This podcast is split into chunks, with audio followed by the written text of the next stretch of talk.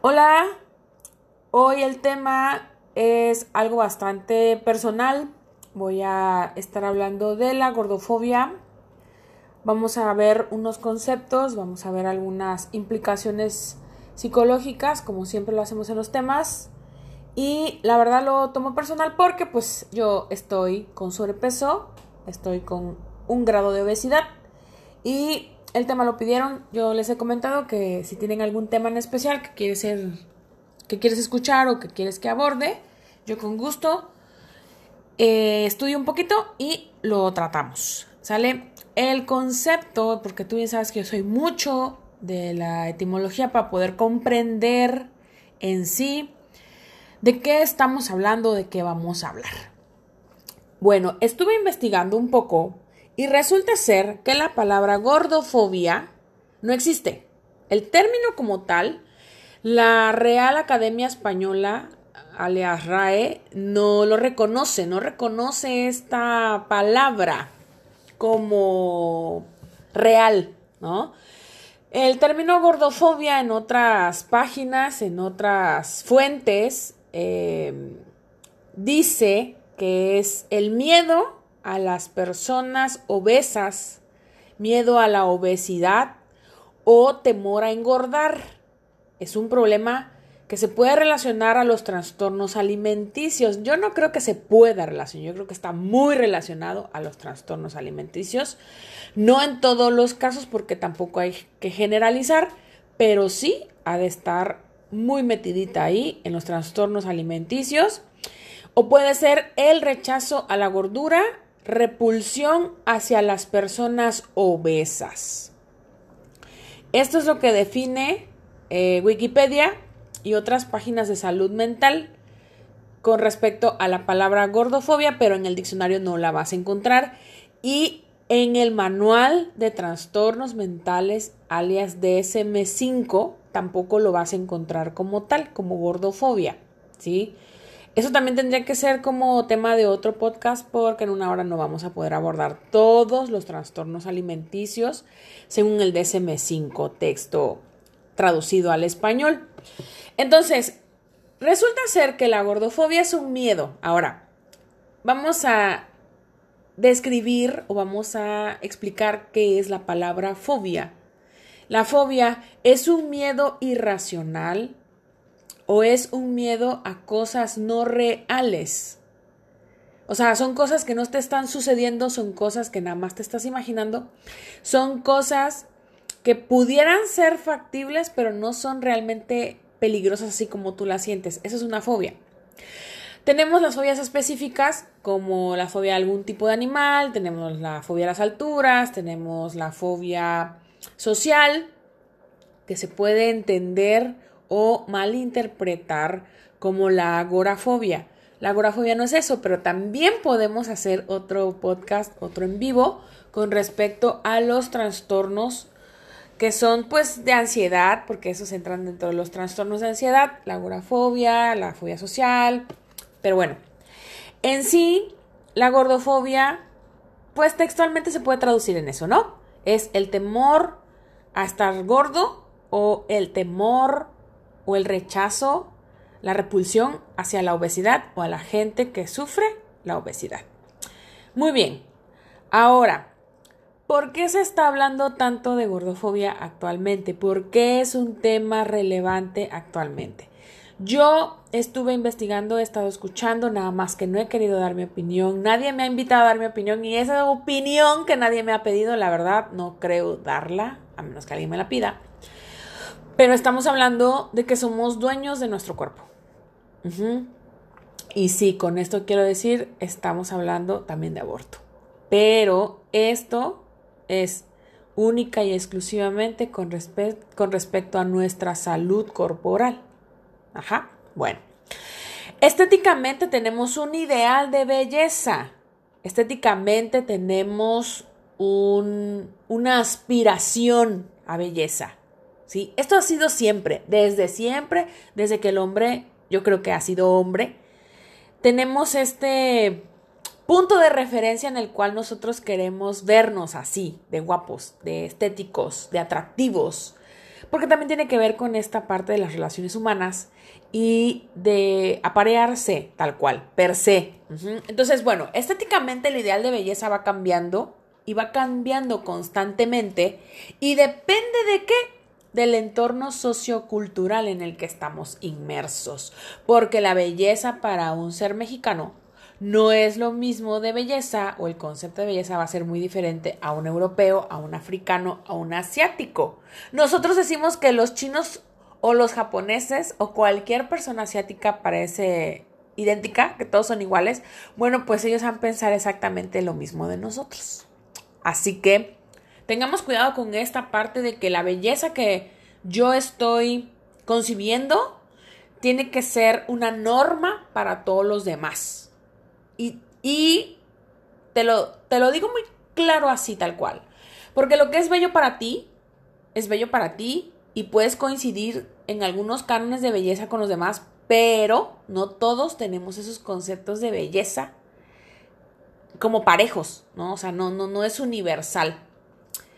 Entonces, tenemos que eh, el concepto sociocultural también va cambiando, o sea, la moda que va estrechamente ligada a la, a la sociedad de consumo, ¿sí? O sea, nosotros socioculturalmente hablando, aquí en México tuvimos una moda en los 60s, en los 70s. Estamos muy pegados a Estados Unidos, nos llega mucha mercancía de Estados Unidos, consumimos mucho lo de Estados Unidos. Pues así es, pero te lo juro que en Arabia, gracias a la globalización, yo sigo personas de Arabia, de los Emiratos Árabes en, Snapchat. Son súper famosos. Ahorita una de ellas estuvo huyendo cuando entraron los, los talibanes al gobierno. Y ella era un icono de belleza, era una cosa bárbara y obviamente es muy diferente. Se veía estéticamente agradable a mi vista y los atavios, las vestiduras, el maquillaje totalmente diferente a lo nuestro y para ellos ella era esta figura a ser la belleza en general de esas mujeres. Ajá. Entonces, la belleza, el canon de belleza, el, es, el estereotipo de belleza va cambiando, depende la cultura, depende el entorno y depende la moda. Entonces, Hemos ido avanzando desde cubrirnos cuello, muñecas, tobillos y que era pecado enseñar el tobillo. Los trajes de baño, si tú los ves en los años, no sé, 20, 30, todavía eran como esos calzones de algodón, súper grandes, súper amplios y eso era lo que se llevaba uno a la playa. Nada que ver con tus bikinis estos de tiritas y enseñando casi toda la piel, no, en ese entonces, uy, ¿cómo crees? Eso, eso no era moralmente bien visto. Ajá. Entonces, los medios masivos de comunicación también han ayudado mucho en distribuir, en, en otorgarnos este espejo en el cual queremos reflejarnos con respecto a un canon de belleza. Mira, no hay nadie más camaleónico, yo creo, que Madonna. Madonna se ha adaptado, Madonna ha adoptado modas, Madonna ha impuesto modas y sigue vigente. Ahorita hubo un suceso en los MTV que a mí se me hizo muy raro, no los vi, pero se voltea y como que se ve más nalgona, ¿no? Entonces, obviamente esto no era común. En Estados Unidos el canon de belleza era una mujer esbelta, casi flaca, con un busto muy grande y un trasero muy pequeño, porque si tú tenías un trasero muy grande ya estabas gorda, ya estabas pasada de peso. Y llega la latina, llega mi Jennifer López, con un traserote y se ve bonito, con muy poco pecho y se ve preciosa, y ahí cambia el canon de belleza. Eso es súper marcado, súper marcado, se nota, se nota. Entonces, es moda, es moral, es este medio masivo de comunicación que nos da este canon de belleza, este estereotipo de belleza que nosotros en algún momento vamos a querer igualar. ¿Sí? Entonces, al difundir estos estereotipos con base en el aspecto corporal, ¿qué sucede?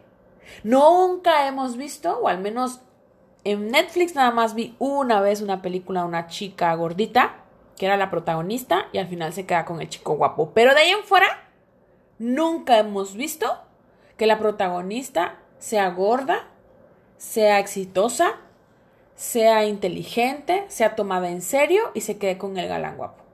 El galán guapo también está atado a ciertos cánones de belleza, ¿verdad? Obviamente. Entonces, estos estereotipos se han ido conservando, se han ido marcando y han sido motivo de bullying, han sido motivo de algunas consideraciones como contratar a la muchacha que se ve más guapa, contratar al hombre que se ve más masculino, más, más fuerte. Todo es con base a lo corporal. Entonces, tenemos estereotipos como las rubias son tontas. Mucho, mucho se ha difundido que las rubias son tontas. Cuando la mayoría, al menos en Latinoamérica, se pinta el cabello, se tiñe el cabello, así como tu servidora que se lo pinta de rojo y se cree inmamable. Bueno, es muy difícil encontrar una nativa americana con un cabello rubio. Este tipo de tono de cabello se ve más común en Europa, en estos países nórdicos, donde eran los vikingos, ¿sí? Estos cabellos muy, muy claros o muy rojizos. Bueno, entonces tenemos que, al final, el cine nos ha vendido que las rubias son tontas, ¿no? Tenemos el otro arquetipo o el otro estereotipo de que los, los, los hombres altos son buenos para el básquetbol. Pero pues también hay otros, hay otros deportes en los que una gente alta pues puede ser muy buena, porque nada más en el básquet. O si quieres que, que crezca el niño, tienes que ponerlo a jugar básquet. Dime dónde dice, ¿no? Pero bueno. Los morenos son muy resistentes, ya sea en el trabajo rudo o en cualquier deporte de alto rendimiento. Eso también es un estereotipo y no todos o, también hay gente caucásica muy buena para los deportes de alto rendimiento o para los trabajos rudos. Los hemos visto, ¿no?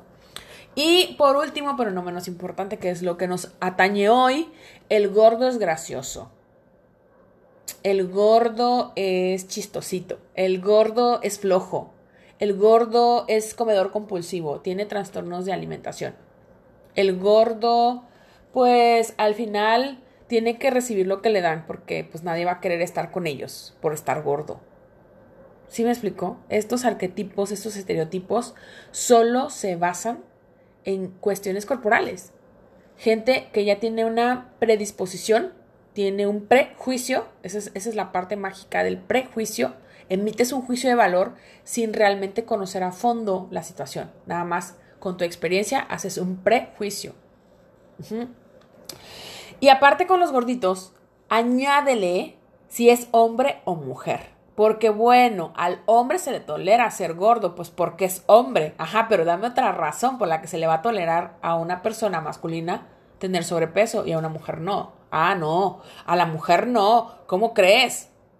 La mujer, si está obesa, es fodonga, es floja, no tiene cuidado en su persona y todos los sinónimos caen en eso, en ser floja, en descuido y todo tiene que ver con su obesidad, cuando no precisamente es eso. ¿Sí? A ver, voy a leer un comentario. Es un estereotipo pero comprobado. Dime qué corredor blanco ganó Tokio 2020. Ninguno. ¿Cuántos basquetbolistas son negros? Casi... Tú dices toda la NBA, pero yo digo que casi toda la NBA. Hay jugadores blancos como Larry Bird, como Steve Kerr, que son blancos caucásicos, muy buenos. Puede ser un estereotipo repetido, puede ser la norma, pero como lo hemos dicho en otros, en otros podcasts, en otros en vivos, la norma no quiere decir que sea lo correcto. La campana de Gauss en su punto máximo, la norma pues es a donde cae la mayoría, pero no quiere decir que los demás ángulos que todos los casos caigan en la norma. También existen blancos muy buenos y han de existir negros que no son buenos para el básquet, son buenos para pues el boxeo, por ejemplo, como Mohamed Ali, que son también deportes pon tú que de de alto rendimiento, o de exigencia máxima, pero pues ahí tenemos. Dime un cantante de gospel blanco, Elvis Presley. Así de sencilla te la pongo. Elvis Presley. Él cantaba gospel y era caucásico. Pero bueno.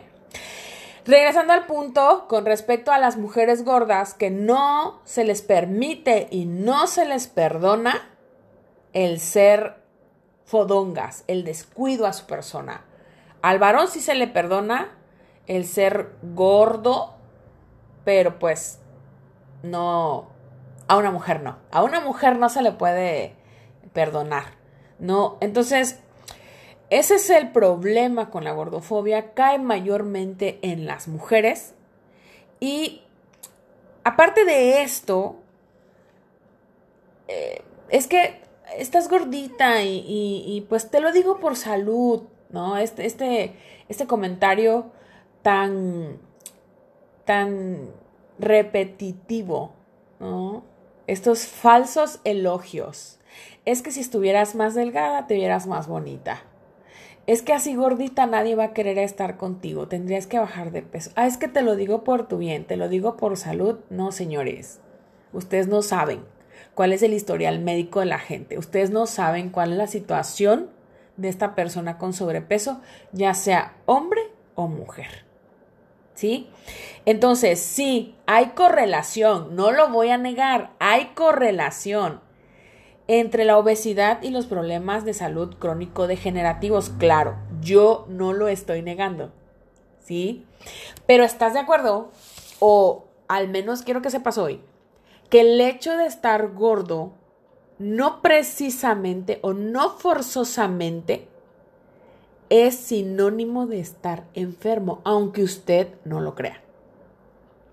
Entonces, esta parte de, te lo digo por salud, o sea, sí, está bien, puede ser, pero la manera en cómo lo dices. Como dice mi papá, no es que me digas perro, es la perra forma en que me lo dices. Esa es la gran diferencia. ¿Ok?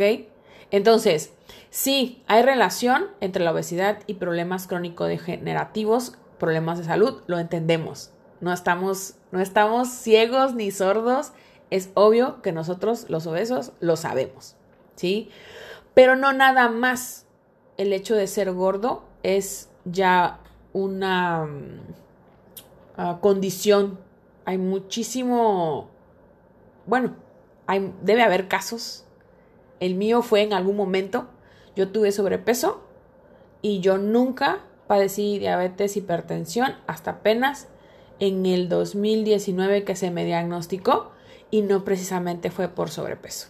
Entonces, estos problemas crónico-degenerativos como la diabetes, inclusive em, el cáncer, en algún momento mi oncólogo me lo comentó, la obesidad pudiera ser comorbo, con comorbilidad, no, comorbilidad de ser con cáncer de senos en las mujeres. Entonces, problemas como el hipotiroidismo, que también están relacionados con, el sobrepeso, el ovario poliquístico, inclusive son tomados como síntomas de estos trastornos, de estas enfermedades. Entonces, como la última vez que a mí me regañó la, la ginecóloga, ¿no? Este, es que hay que bajar más de peso. O sea, sí, estoy consciente, pero, o sea, no, no puedo bajar, al menos yo, con el problema que traigo, o traía, o todavía padezco. No puedo bajar en un año lo que he estado chingándole en el cuerpo durante 20 años. El proceso no es así, como me lo explicaba mi bariatra el proceso es lento, depende de cada persona. ¿Estoy llevando dieta? Sí. ¿Estoy tomando medicamentos para la diabetes y la hipertensión? Sí. ¿Estoy tomando un inhibidor del hambre? También. Porque no nada más es dejar de comer, no nada más es dejar de comer. ¿Sí? Son muchos los factores que influyen en el peso corporal. No es lo mismo el índice de masa muscular que el índice de grasa corporal. Un físico constructivista, un físico culturista, obviamente va a pesar igual 110, 120 kilos, depende de la categoría en la que esté compitiendo. Pero el músculo es el que pesa. Su masa corporal es mayormente músculo. Y nosotros con nuestro índice de grasa corporal queremos medir todo nuestro cuerpo, cuando el 70% del cuerpo es agua. Inclusive la bariatra me ha pedido verme en las mañanas, en ayunas, para poderme pesar, para poderme medir. Porque no quiere que esté tanto tiempo sentada, porque no quiere que esté con ni siquiera con medio vaso de agua, porque eso influye en el peso. Entonces no nada más es dejar de comer. Podemos tener una colitis espantosa y estar súper inflamados y eso también nos va a hacer variar el peso. Por eso el bariatra, bueno, al menos mi doctora me dice que no solamente con la báscula puede medir mi progreso. Entonces, no podemos decir que una talla, que ahorita las tallas de las ropas se están modificando muchísimo, muchísimo, yo lo puedo ver, porque como bien lo sabes, yo compro en paca y veo cuál es la talla inglesa, veo cuál es la talla americana y la comparo con la talla mexicana y dices, o sea, esto no es talla 38, esto no es talla 40, me estoy poniendo un 44 y apenas si entro y allá me estoy poniendo un 40 y me queda bien, o sea, ¿qué está pasando? Tampoco podemos medir nuestra salud en una talla de una ropa. Pero todo esto, todo esto sigue siendo este temor a estar gordos, este temor a no vernos en un estereotipo, este temor a estar enfermos. Sí, como te lo he dicho, el miedo nos ayuda, el miedo nos, nos prevé, nos pone un foco rojo donde podríamos estar corriendo peligro. Eso es sano. Pero de eso a discriminar al otro, de eso a echarle en cara al otro que está gordo, de hecho a decirle al otro qué hacer para bajar de peso, eso se me hace total y completamente fuera de lugar. Fuera de lugar. Eso es como nosotros podemos vislumbrar esta parte, esta parte gordofóbica de la sociedad, de cualquier persona que te está hablando. O sea, es que, la neta, pues sí, sí andaría contigo, pero si bajas de peso, dime qué es eso pues entonces ve y búscate una Barbie, ve y búscate a alguien que realmente entre en tu prototipo de mujer, porque aquí no estamos peleados con eso. Te lo expliqué en otro en vivo. Cada quien va a buscar sus genes para poderse reproducir conforme lo que quiere. Y estamos en todo lo correcto. Pero no me vengas tú a mí a pedir que yo baje de peso para que entre en tu concepto de belleza y puedas reproducirte. Por decirte algo, ¿verdad? Por ponerte un ejemplo. Pero bueno. Entonces, el estilo de vida también influye mucho. Eh, la alimentación, claro que sí. Obviamente, los expertos dicen que el bajar, de peso, el bajar de peso depende más de la dieta que del ejercicio. Obvio, ¿no? Entonces, este es el, el punto para que tú puedas tener en cuenta a la hora de decirle a alguien ay, engordaste, ay, bajaste de peso, ay, tú no sabes cuál es el proceso, en qué situación está, como para que vengas a hablar de un cuerpo que no es tuyo. Nada más ponte a pensar en eso. Tú no sabes, está deprimido, está superando un trastorno de alimentación como la anorexia, está obsesionado con el ejercicio, que sería la vigorexia, y pues está teniendo atracones porque se inhibe, se reprime, se restringe, que es otro de los síntomas de la anorexia. Y la bulimia, el hecho de sentir el hambre, darse el atracón, de volver, restringirse y volver a cara a lo mismo. En breve. Tú no sabes. Y tú no sabes el poder de la palabra cuando tú la tiras, aun cuando tengas la mejor intención del mundo. ¿Sí? Siempre hay que tener cuidado de qué estás diciendo. Voy a leer otro comentario. Las mamás y las abuelitas siempre dicen que uno está flaco y desnutrido. Pues será la tuya, porque la mía me ve y me dice, ay, qué gorda estás. Te digo que es cuestión sociocultural. Es cuestión de cómo crecimos también, de, de, cuál es el proyecto de vida que tiene la gente para nosotros y nosotros nos lo creemos. Es que si tú estuvieras más delgada, ah, Sumecha, ¿cuántas cosas no harías? Y como, ¿por qué no podría hacerlas yo estando gorda? Yo he viajado sola, yo me he subido a un avión sola, estorbo tal vez, pero pues ni modo, ahí estoy, compré el vuelo, compré el asiento. Lástima, ¿no? Entonces, no es solo dejar de comer para bajar de peso. Tiene que influir muchas cosas como el dormir bien, dormir suficiente. Eso es súper indispensable.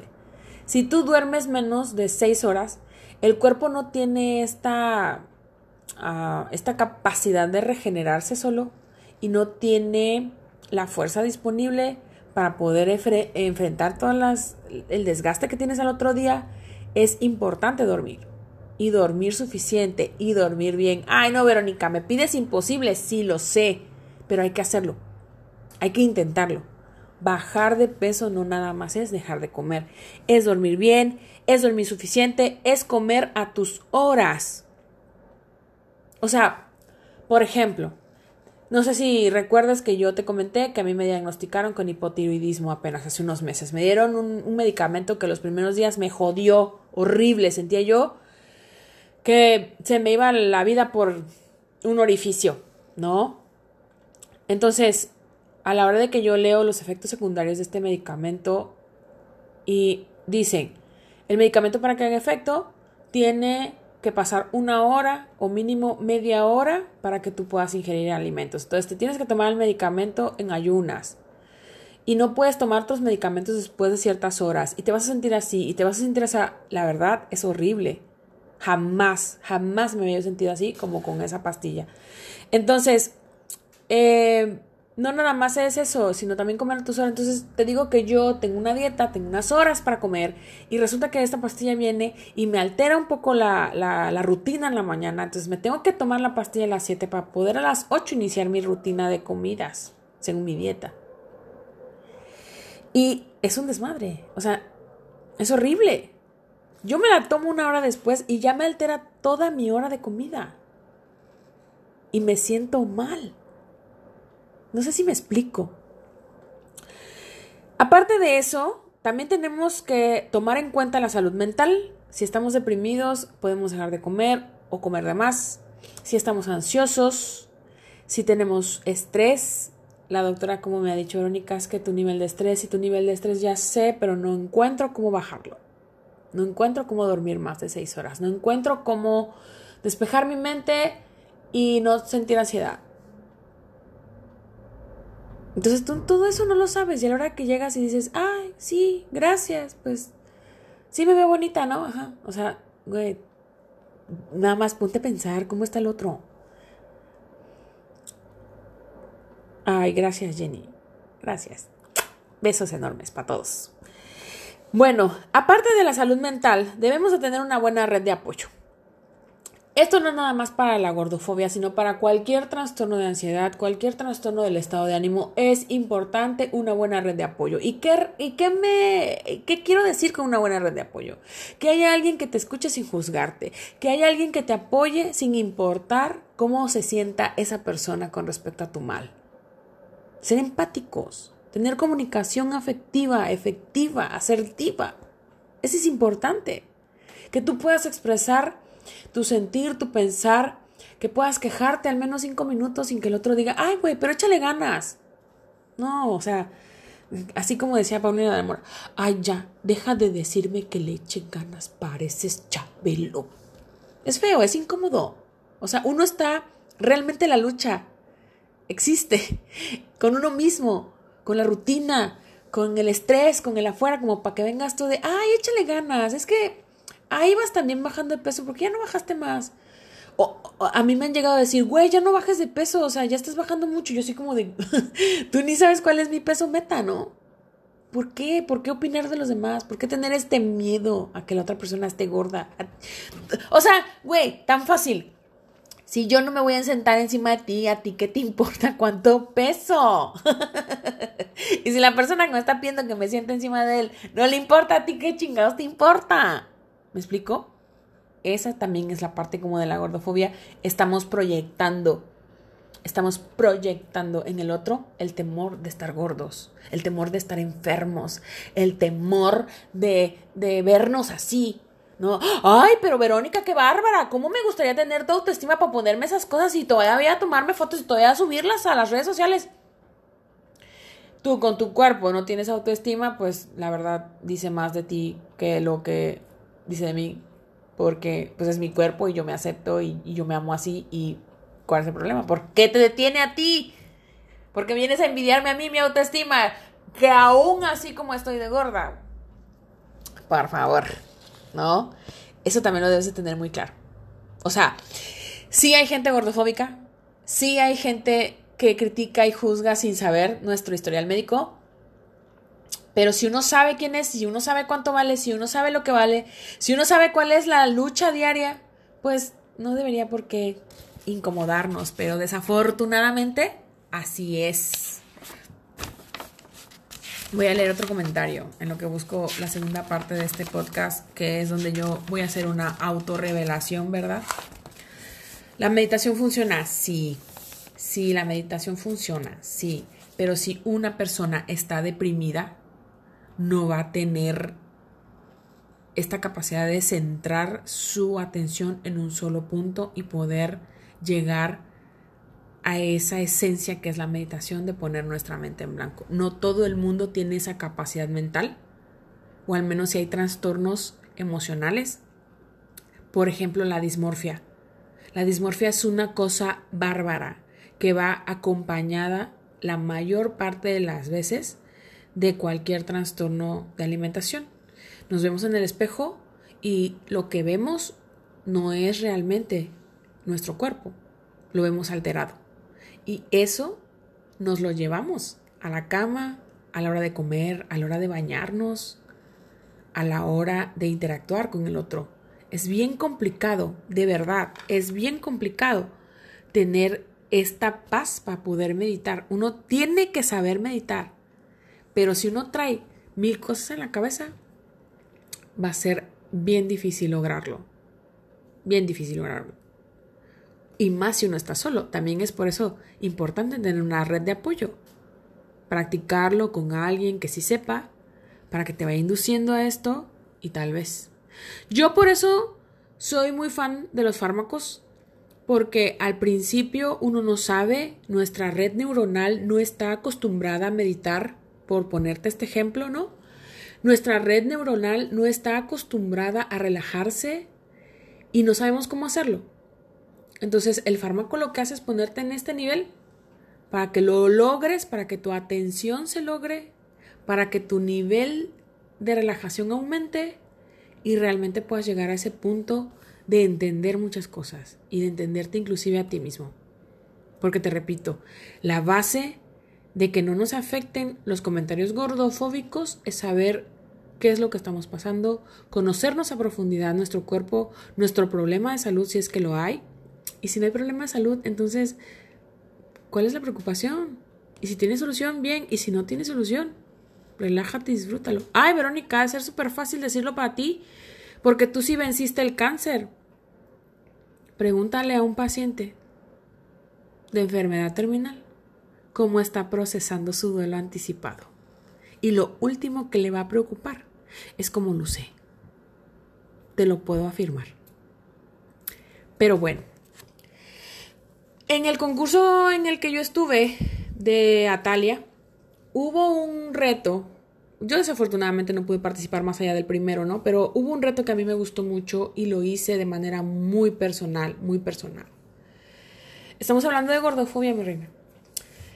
Y es esa parte que yo también te amo tanto, Fer. Ay, perdón, a los, a los escuchas del podcast, perdón, pero mi gente me ama aquí en el Facebook y yo los amo a ellos también. Entonces, hubo un reto con respecto a hablar del body shaming, que es esta parte de avergonzarte del cuerpo propio o avergonzar al, al otro con base en su cuerpo.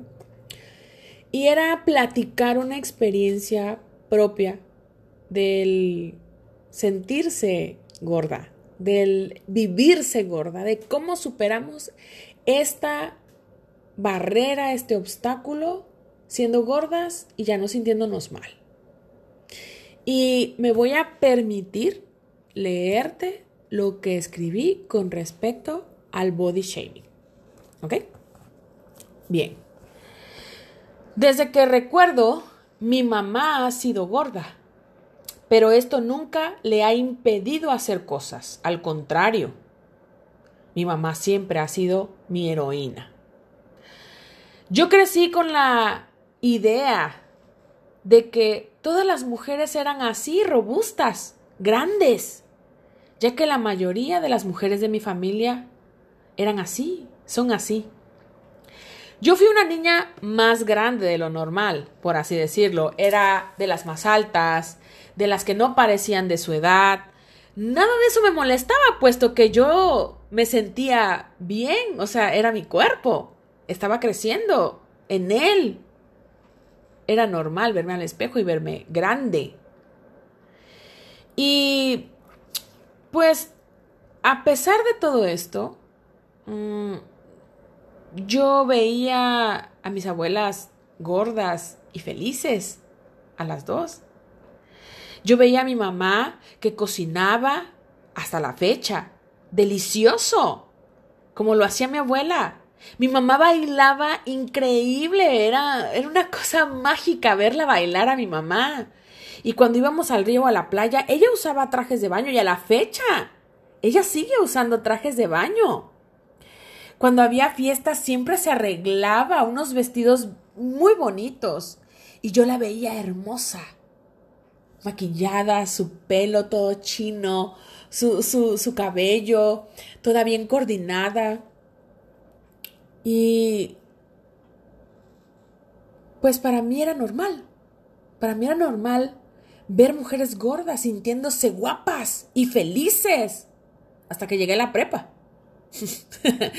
Ahí en la prepa en Veracruz no, las cosas no eran así, ¿no?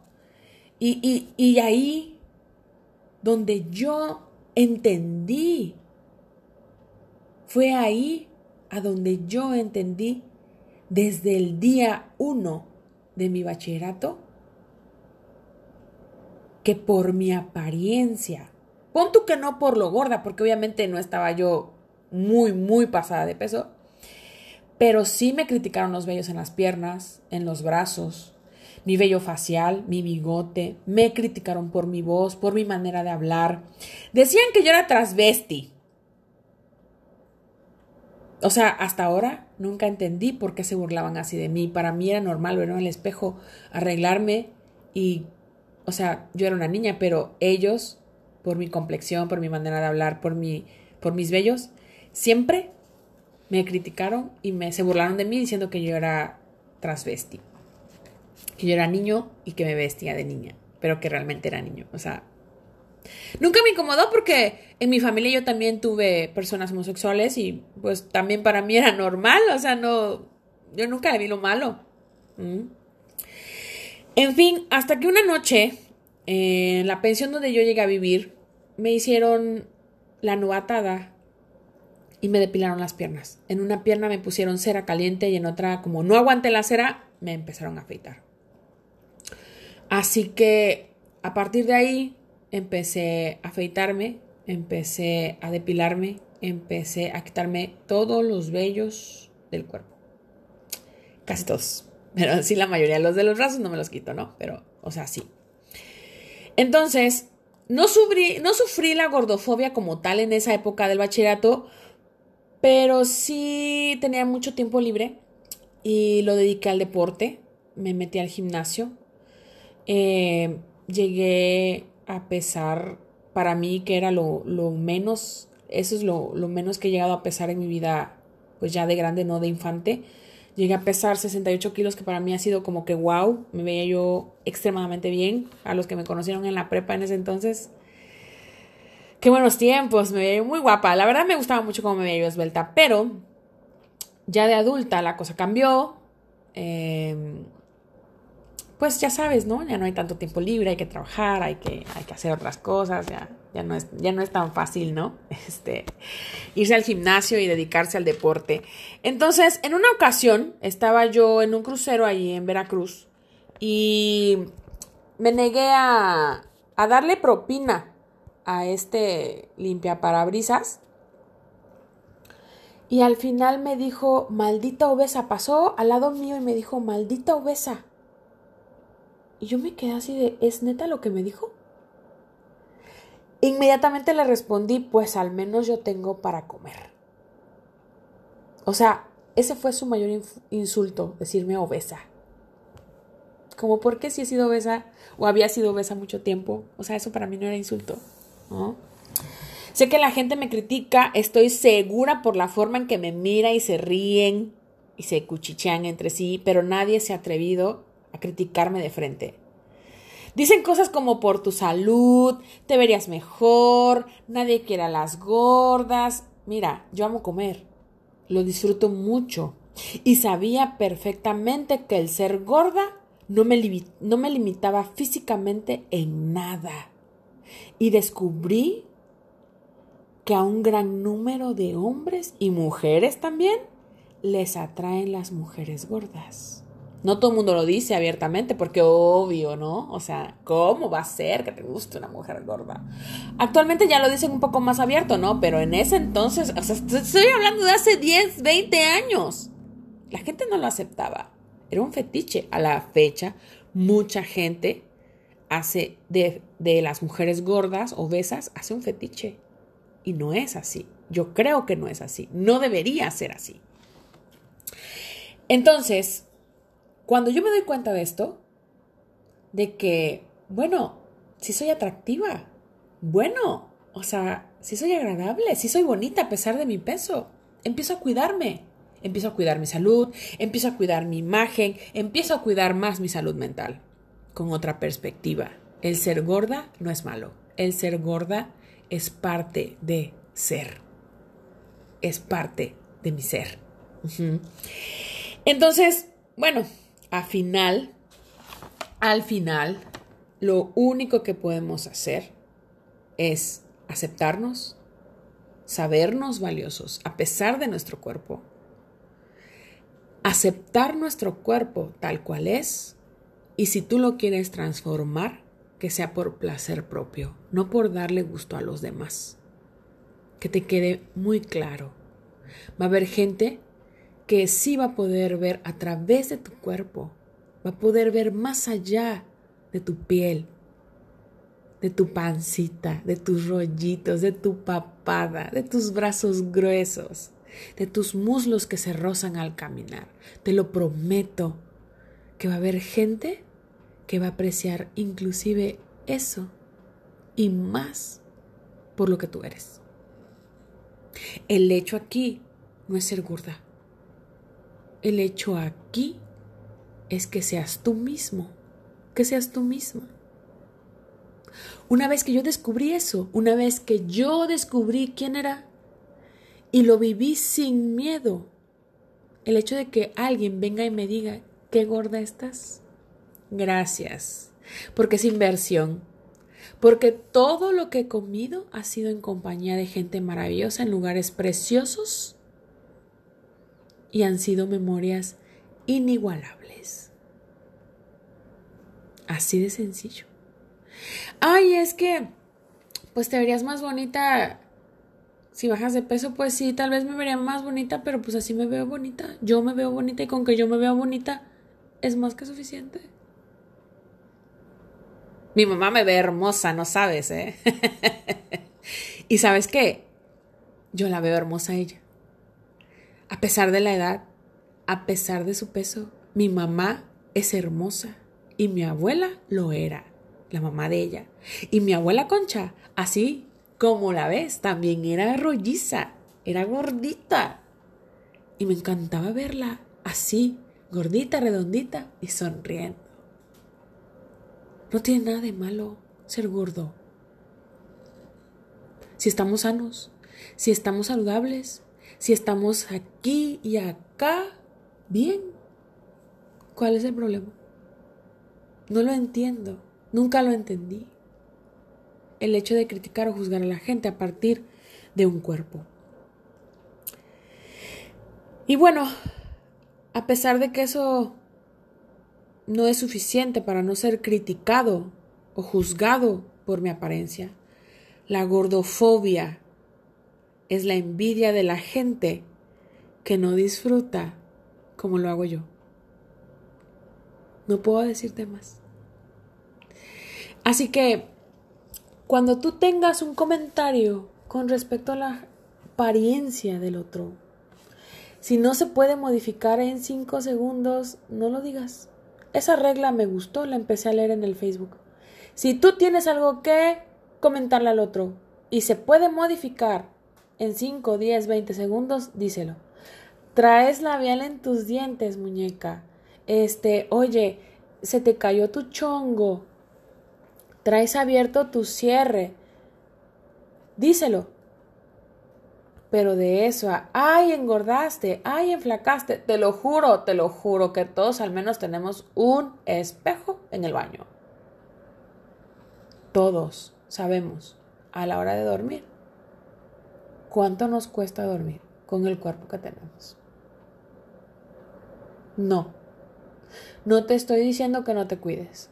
Te estoy diciendo que te cuides primero tu salud mental, tu salud emocional y por ende se va a ver reflejado en el cuerpo. Siempre. Siempre. A mí me dicen, Verónica, ¿qué tan en paz estás? Si tú supieras el estrés que yo vivo todos los días, no podrías creer esa paz que yo te puedo a transmitir en una imagen. Me dice mi pareja, me dice el tigre, es que contigo todo es paz. Sí, y no sabes cuántas guerras me ha costado tener esa paz. Eso es lo que yo quisiera para ustedes. Que ustedes lograran esa paz. Si ya pasaron un chorro de guerras, si ya ustedes fueron los mejores guerreros de Cristo, ahora les toca paz. Pero esa se la tienen que dar ustedes.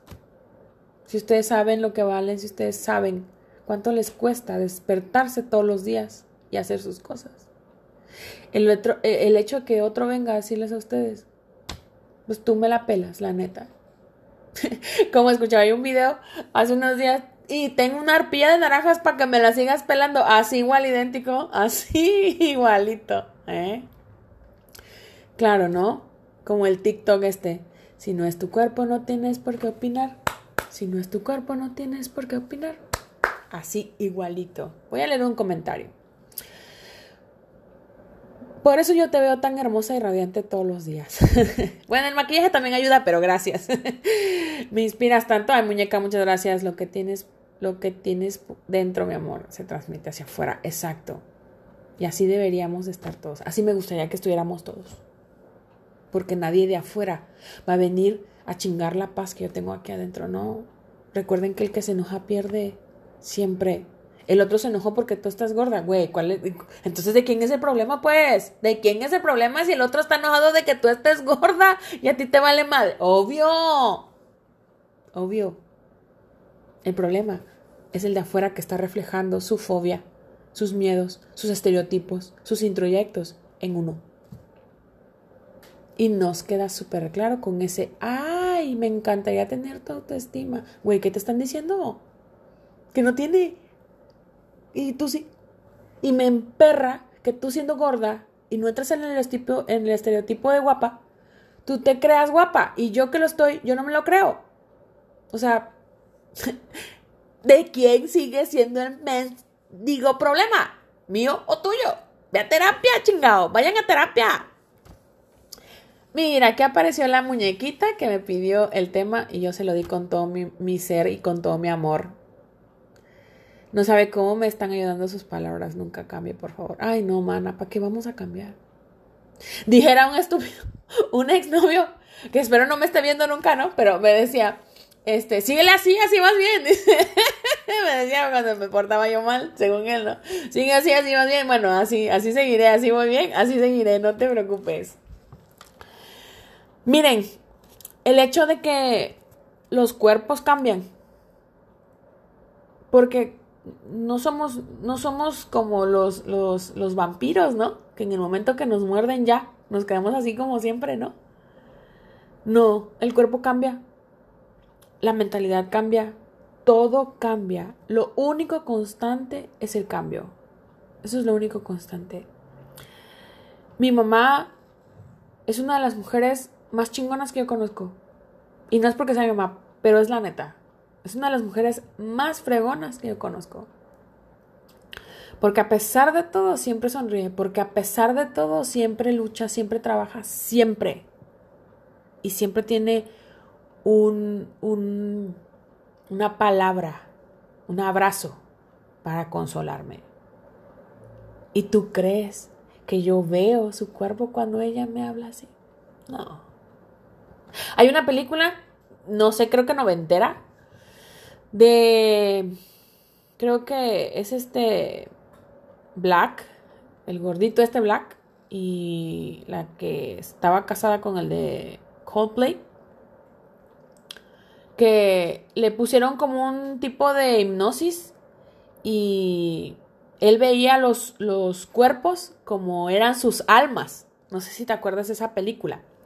Entonces, él veía a esta rubia como la actriz esta, que no me acuerdo cómo se llama, que su hija le puso Apple. Y la veía hermosa, ¿no? Entonces llegaban a los restaurantes y la chava pues rompía las sillas, rompía los sillones y comía y comía y él inclusive se preguntaba, ¿no? ¿Cómo es posible que comas tanto y te veas tan espectacularmente guapa, ¿no? Y al final el amigo, el, amigo que, que también era como que muy fijado en el cuerpo, amor ciego, gracias Vane, amor ciego. El, amigo que era muy fijado en los cuerpos le pidió al, al hipnotista que, que, le quitara el, como que el hechizo. Y al final el otro se molestó, ¿no? O sea, güey, tenía yo una mujer maravillosa que yo la veía hermosa para mí era hermosa y tú veniste y me la quitaste. O sea, ¿para qué me quitaste el hechizo, no? O sea, exacto. No necesitamos que venga ningún hipnotista o algún mentalista a programarnos. Nosotros mismos nos podemos programar para poder ver más allá del cuerpo y realmente valorar las cosas que esa gente nos aporta. Porque los gorditos, aparte de todo, abrazamos bien chido. Damos calor bien bonito. Somos bien apachurrables. Somos bien apapachables.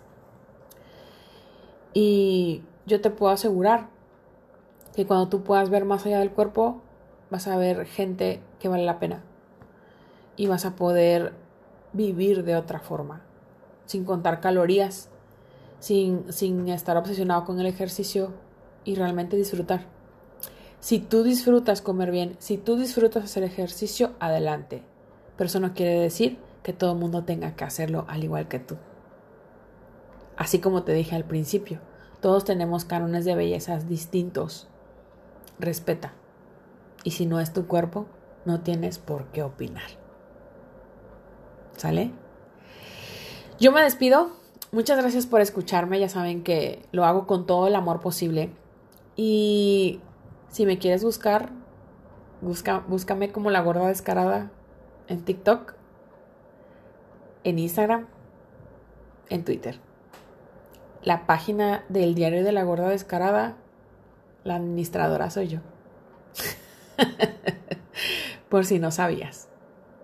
¿Sale? Yo voy a aprovechar para agradecerle otra vez públicamente a Luis Fer Pelayo por la oportunidad de ser parte de la comunidad Atalia porque los retos, aunque no los compartí en el concurso, aunque no logré publicarlos, muy en mi interior los hice porque sí, sí eran cosas bien llegadoras, bien retadoras, que una mujer de mi talla no tan fácil, no tan fácil las logra. Y, y Luis Fer ha logrado cosas muy bonitas con Natalia y las va a seguir logrando y yo espero seguir siendo parte de esa comunidad de Big Beautiful Woman de las mujeres grandes guapas. ¿Ok? Pues yo me despido, muchas gracias. Em, cualquier cosa ya saben, estamos un mensajito de distancia y buenas noches.